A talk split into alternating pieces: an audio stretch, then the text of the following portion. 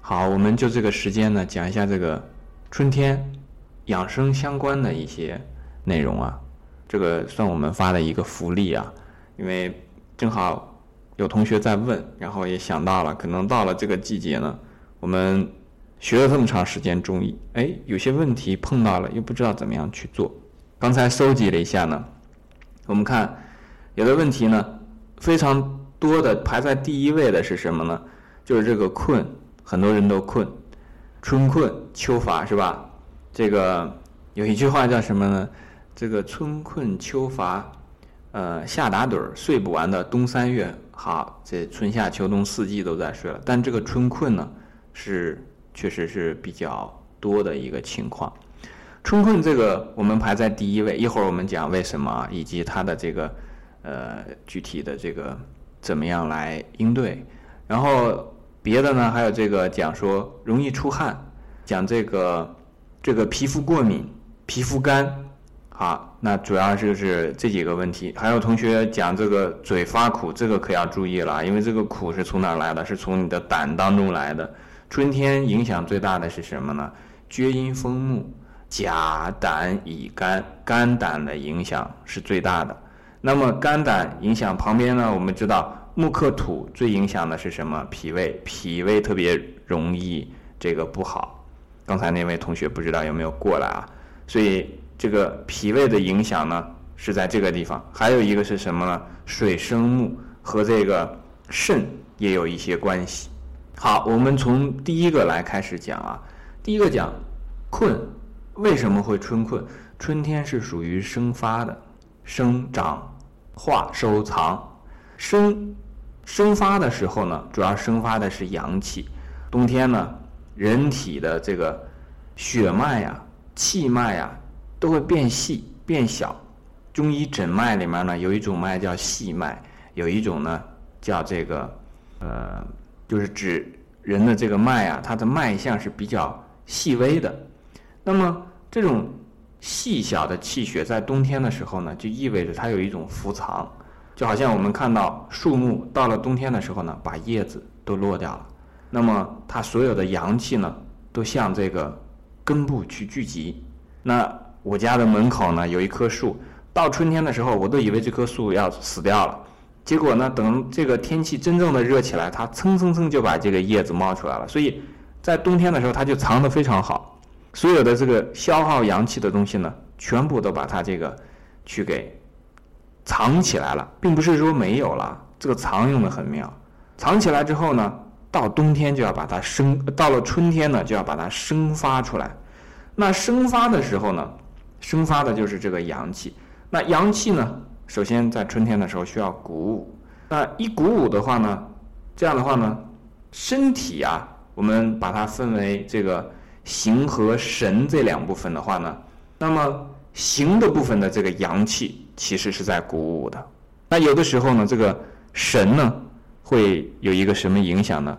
形这一部分把阳气鼓舞走了之后呢，它去长自己的身体。如果大家仔细观察的话，你甚至会发现肌肉会在春天的时候变得隆满。那么，如果是会把脉的话呢，你会感觉到自己的脉呢从冬天的这个沉脉慢慢的开始变得。脉开始变大一些，变宏大一些，变这个长一些。那么这个时候呢，都是身体方面的这个气血在鼓。那这个时候呢，自然而然，你的精神就会有一些萎顿。为什么？因为我们讲过，精气神这三个东西呢，它其实就像是冰、水和水蒸气这样的一个关系。如果是你的身体方面开始，用这个阳气的话呢，它其实是需要你精神上的这个气啊，精神啊，神要先化气，气然后再去还精，然后去补回来，就是这一圈呢，它是连着的，倒着绕回来。在这种情况下呢，身体上的这个生长生发呢，就导致了你的精神上的这一种看起来好像是不太精神的这么一个状态。这个神呢，他翻回来去补足这个身体的这个生长生发的这些空缺出来的这一部分去了。好，这是讲为什么困。那这种情况呢，你就要注意，注意休息，睡够了就可以了。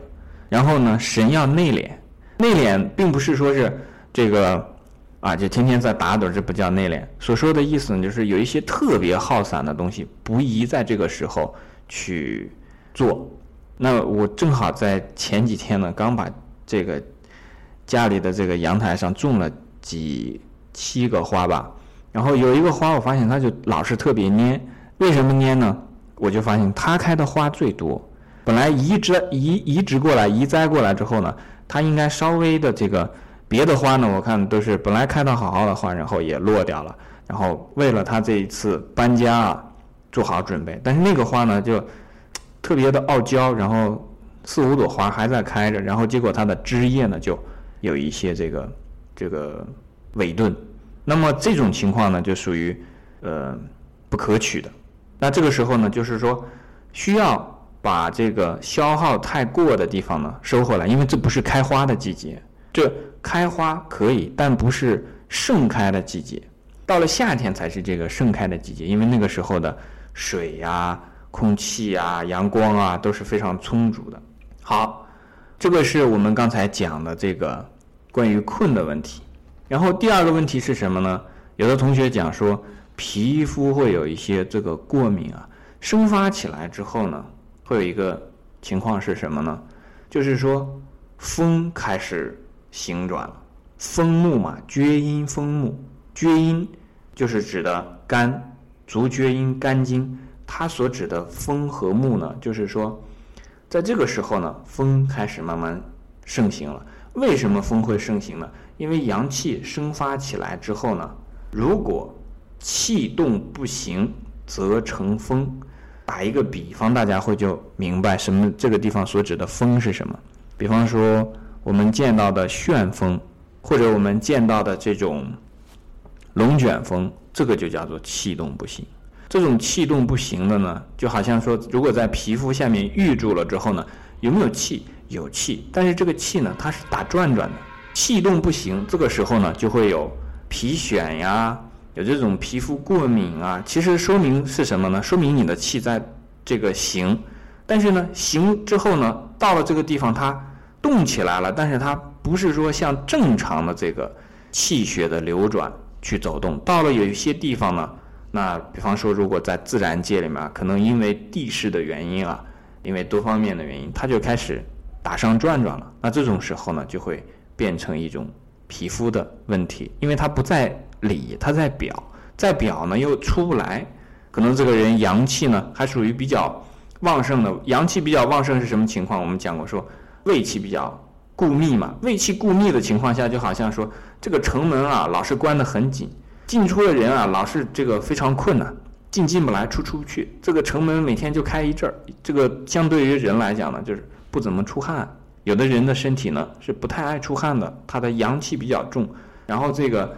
阳气有一些过，这个固密太过，那这种情况下呢，皮肤本来应该像这种时候呢，可以讲啊，这种风呢就属于说在气当中的一些我们讲啊，想应该出去的分子，但是呢出不去，所以它就留在身体里面来作怪。那两种方法，一种方法呢就是感化这些坏分子，使它变成好的分子；再一种情况呢，就是放它出去。放它出去呢，那有一种做法就是出汗，发一点点汗；再一种做法呢，直接比方说皮肤的一些完整的皮肤病，为什么经常用这个放血的疗法呢？放血其实就是把它放出去。啊，这是皮肤的问题。然后讲这个容易出汗呢，哎，这个讲的恰恰就是另外一种体质了。如果是阳性体质呢，可能皮肤过敏的情况呢会稍多一些。那么到了这个阴性体质的时候呢？就会容易出汗。我们之前讲过嘛，这个汗和寒是同一个含义，同一个发音。那么出汗的时候呢，其实这个寒气也就跟着出来了。当然了，这个有点什么杀敌，这个这个叫什么杀敌三千，自损三百，什么有有点这个含义了。就自己的本身的阳气也会消耗掉一部分。那皮肤干呢？实际上我们知道，肺主皮毛。肺经的这个收敛特别重的时候呢，这个皮毛一般都会干枯。那怎么解决这个问题呢？其实这个时候需要的就是肝气的生发，这个时候恰恰说明你的气血啊，尤其是血在这个时候没有跟上。为什么血没有跟上呢？那有可能本身这个血就是亏的。我们想啊，就比方说皮肤干就好像什么呢？就好像就说土壤非常干，而且什么呢？草木不生，草木长得不好。那么我们就可以想象一下，比方说像这个黄土高原上很多地方，那么这种情况下呢，往往是因为水土流失、植被，所以长得不好。那解决的办法呢，要有。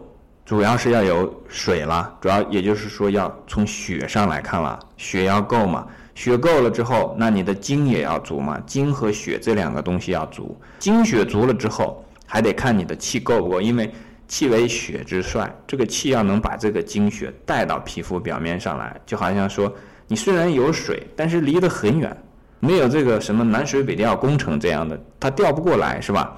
你要有动力，动力由气来提供，如果。既有水，又能够把这个这个水调过来，通过气，或者是通过我们说的火、水火的火、气血的气，把这个水调过来，那这个皮肤自然就不会干燥，对吧？到了春天，正应该皮肤这个湿润的情况。那当然也不排除一种情况是什么？你本身的气血没有问题，就是环境太干燥了，环境这个本身它就非常的干燥。那比方说北京的雾霾啊，可能就是这方面原因。那你就放掉自己的这个气血方面的这个调养，可以横向的来比较，看一下身边的人是不是自己的这个这个在同样的条件下情况下，自己的这个皮肤特别干，那就说明是你个体的问题。如果大家都很干，那就不用讲了，是吧？早上起来嘴发苦，这个肝胆的生发，如果本身这个胆火，它应该是。少阳胆火，少阳相火，它应该是去向下走的，对吧？但是这个时候呢，跑上来了，说明你这个收敛不足。有非常多的办法，因为小屋学这个内经学很长时间了。我们提到这个胆的这个做法呢，你去查一下，哎，应该能找到一些这个解决的办法。而且像这个嘴苦啊，它是属于这个生发的过度，收敛的不足，那你就去。一个是做法就是生发不要那么过度，是吧？比方说有些项目很着急啦，你就不要让自己那么着急，这是一个做法，是吧？再一个做法呢，就让它能收敛下来，对吧？收敛下来，适当的用一些五味来调和，比方说一点点的醋啊什么这样的东西来调和。好，这个应该就没有漏掉的问题了，是吧？这个我们就简单讲一下。